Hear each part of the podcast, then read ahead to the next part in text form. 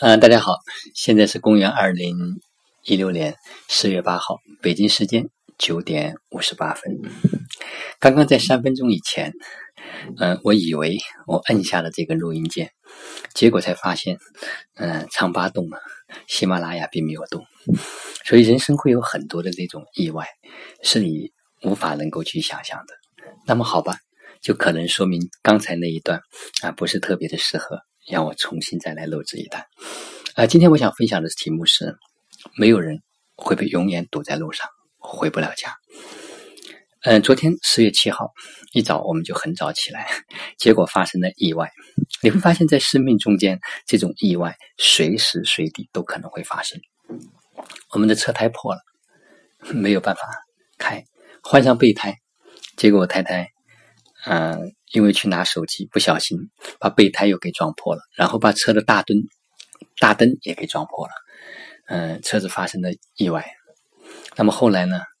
呃，细节我不想太多的去描述。啊，我特别想感谢，呃，我们政协的周主席，他帮我们去做一些协调，啊，帮我们去做一些处理。也感谢姚峰，啊，非常的热情，啊，询问我们需不需要帮助。呃，也非常感谢。呃，派出所的两位年轻的民警在那么早啊，就把他们打搅了，让他们起来帮我们去处理这些事情。哎，非常感谢保险公司啊，他们能够接我们的电话，然后帮我们告诉我们该怎么样去做啊，正当的这种报备啊。特别感谢就是修摩托车的小张师傅，呃，是他用他的面包车把我们的胎拿到县城里面去补好。然后再送回来，帮我们重新安装好。也特别感谢马大哥他们一家人啊，把他们的房子打开，然后让我们坐在底下休息。从早上五点钟起床，直到啊十点多才离开双溪。那在这个过程中间，我特别想分享什么呢？除了这些感谢之外，我想分享，因为当时发生事情之后呢，我看到我太太稍微有一点点的焦急，啊，我的岳父岳母他们也有一点点的小的情绪。啊，虽然没有大的这种争吵或者是抱怨，嗯，后来我再去跟我太太去处理啊，派出所去呃复印证件啊，询问一些相关情况的时候呢，我跟他讲，我说我想告诉你，我此刻的就是这种心情啊，或我现在的这样一种状态，嗯，我就举了一个非常简单的例子，就是我们看到一件事情处理会有三个目前。有三个三种可能会比较常见的方法。我举个例子吧，比如说一个小孩他的头撞到这个桌子，如果是过去的这些爷爷奶奶们呢，一定会拍打这个桌子，说：“你看，你看，拍打打打，就怪桌子把我的孩子给呃撞痛了。”呃，那么在很多亲子教育的课程里面就会说：“哎，这种行为就会导致这个孩子他会不负责任啊，他会怪罪外在的他是他无他人啊，这是一种已经过时了。”那么第二种呢，就是现在比较流行的一种教育，就是说，哎，孩子，你看为什么会被创造啊？是不是你自己不小心呢？你应该为这件事情去负责任呢？所以就让孩子成为一个敢于负责任和敢于担当的人啊，这是第二个层次。那么我告诉我太太，我说我现在呢在第三个，我就只是看到说发生了这样一件事情，哦，我们体验到了刚才被撞了，体验完了。就已经结束了。这件事情没有好坏，也没有对错，也没有谁该为这件事情负责任。它只是一个发生而已。我没有去怪在外在，我也没有去自责和指责，也没有必要去再做太多的总结。就是看见说，哦，发生了这样一件事情。而接下来我们该去做什么？该做怎么样的处理？我太太一下子就听明白了。那么后来我回来之后呢，我也跟我岳父岳母他们啊，跟我的外甥啊，我跟他们也讲。讲了这一段，所以你会发现他们迅速的释怀，没有带着这种情绪，没有说如果怎么样，没有说啊，好像怪罪谁应该去承担责任，因为这个时候已经不重要，我们只是体验和经验到这样一场发生，而我们的如此幸运是，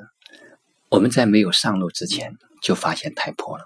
那如果是在高速上发现前不着村后不着店，那又该怎么办呢？那可能会加大很多难度。那如果是我们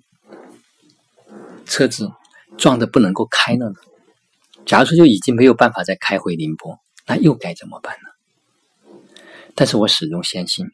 没有一个人会永远会被堵在路上，没有一个人会永远因为一场意外而回不了家，他总有可以回家的办法。所以这就是在早上发生这个事情时候，我个人的以及我们全家人的一个体验，就是一场体验，就是一个经历，真的不需要去判夺，也谈不上说特别崇高的这种人生的这种境界或者这种心态，只是我们愿意换一个角度来感受，只是我们愿意重新去经历，说这就是一份体验而已。啊，这是第一个在早上发生的。嗯，在我们回来之后呢，实际上实际上我们选择了一个跟去完全不一条不一样的另外一条导航的道路，结果非常让我们惊讶的是，这一段道路是全程的高速，啊，中间几乎没有什么车辆，也几乎没有特别的这种拥堵，啊，应该说回来是非常非常的顺利，啊，花了六七个小时的时间，跟导航所预计的时间差不多，只是在这个过程中间。啊，因为雨下的特别的大，我们的速度没有办法起来。那不然的话，可能会还会更早一点的，就是说能够返回来。实际上，早和晚对我们来讲，最终我们是平安的回到了家。那么回来之后呢，还有第三个，就是在路上接到了哎王老师的一个电话，说在晚上啊师承师的课程中间，能不能让我去讲一堂关于幸福奇迹的计划。就是关于幸福餐为什么可以帮助很多人很容易去获得这种健康，以及幸福餐它作为一个商业的模式，该怎么样去能够帮助到更多的人，透过这样一个模式，能够去获得一个真正的叫做幸福的人生。实际上，当时我是稍微有一点点迟疑，因为我觉得一天下来开车啊，这么早起来，精力和体力啊，另外就是说能不能准确准时到达，就是这个宁波，都还有一些不能够确定。然后后来我就告诉王老师说：“哎，你准备一个预案，就是先安排，如果就是说我做第二方案，我能够准时到，那我就一定来去讲这堂课，就在七点半钟。那么后来一切都非常的顺利啊，我在七点。”零七分左右啊，到达了平安大厦。那么昨天晚上的分享，嗯，坦白讲，我觉得也特别的真诚，因为我就分享了我在这七天中间我个人的一些收获啊，我所体验到的关于独立的人格、独立的精神，关于怎么样有这种人文的情怀，关于如何去具有这样一种创造力，关于人人都是这样的一个。艺术家，人人都可以去学会这种绘画，或者不叫学会，都可以再把这种绘画的潜能，或这种与生俱来的基本的能力，能够把它展现和呈现出来。那么在这里，我想特别就是有一个要去分享的，就是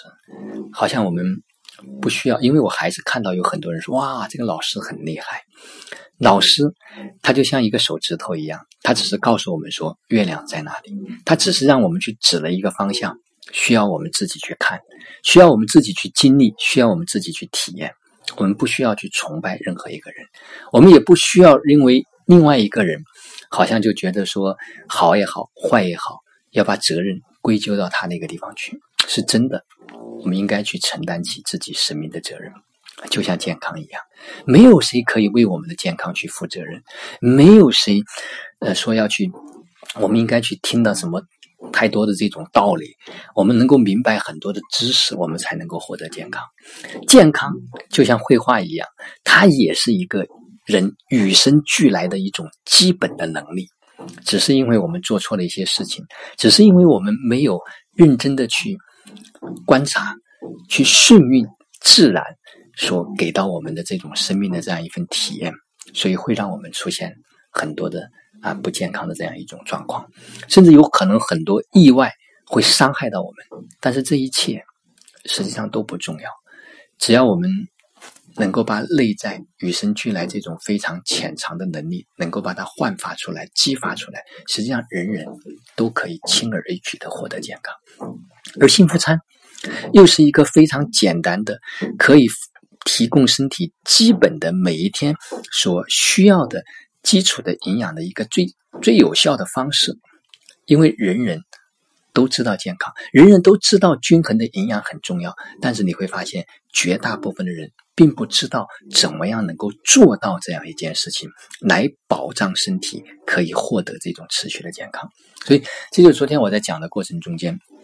我真的特别的坦诚和真诚。嗯，我就是要去自己去实践，自己去体验，自己去有感觉，我们才可能会去分享给别人，才能够去影响别人。实际上也没有必要去多讲，因为能够听得懂的，他就一定能听得懂；如果听不懂的，你再怎么讲，他可能也听不懂。所以，生命它就是一个越来越简单，并且我觉得越来越好玩。就是让我们能够玩在其中，乐在其中，享受在其中，真的去享受生命的每一个的旅程和过程。啊，昨天回来之后呢，呃，我也看到了，就是啊，林老师在他的朋友圈所分享的啊，有一个女孩子二十多天的时间所画出来的那些画啊。你会发现，特别是有很多小孩子，他们所蕴藏的这一种潜能，他们所绽放的，就是这一种没有任何的这种阻挡的绽放啊！你会发现非常非常的惊讶，所以没有人会被永远堵在路上，回不了家。无论是艺术的家，还是心灵的家，还是我们自己所居住的家。它都是一个体验，都是一个过程，都会在生命过程中间会有无数多的所谓的意外。实际上，世事无常，所有的无常都是正常。这个世界本无什么意外，或者是不应该发生的事情，没有应该或者不应该，它就是一个发生，就是一份体验。当我们经验到了这份体验和经验，可能就已经结束了。最终，我们就可能会更加的靠近我们的那个家。所以，我也想，我们每个人都能够真正的找到自己的家。我们每一个人都可以回到自己的家，每一个人都可以真正的独立的去做那个独一无二的自己。每个人都可以去做那个让自己看上去就特别的喜欢，甚至都特特别的爱啊，忍不住都想去触摸、触碰的自己。所以，当每一个人都开始真正的做自己的时候，而不再用去羡慕别人，而不再用去怪怪罪别人，而不再用去崇拜任何的人。我们不崇拜，但是我们依然会尊重，因为有一些老师，有一些导师。有一些前辈，他们先行了一步，他们让我们看见，我们是应该怀着这种感恩的心，去体验属于我们自己的独一无二的生命。当每一个人真正都做自己的时候，这个世界一定会无比的美好，因为人人绽放，人人都在绽放属于自己的奇光异彩。那么，这个星空，这个人类，就会交相辉映，就会璀璨，就会。熠熠的生辉，就会觉得是一个多姿多彩的世界。好了，我的分享就到这里。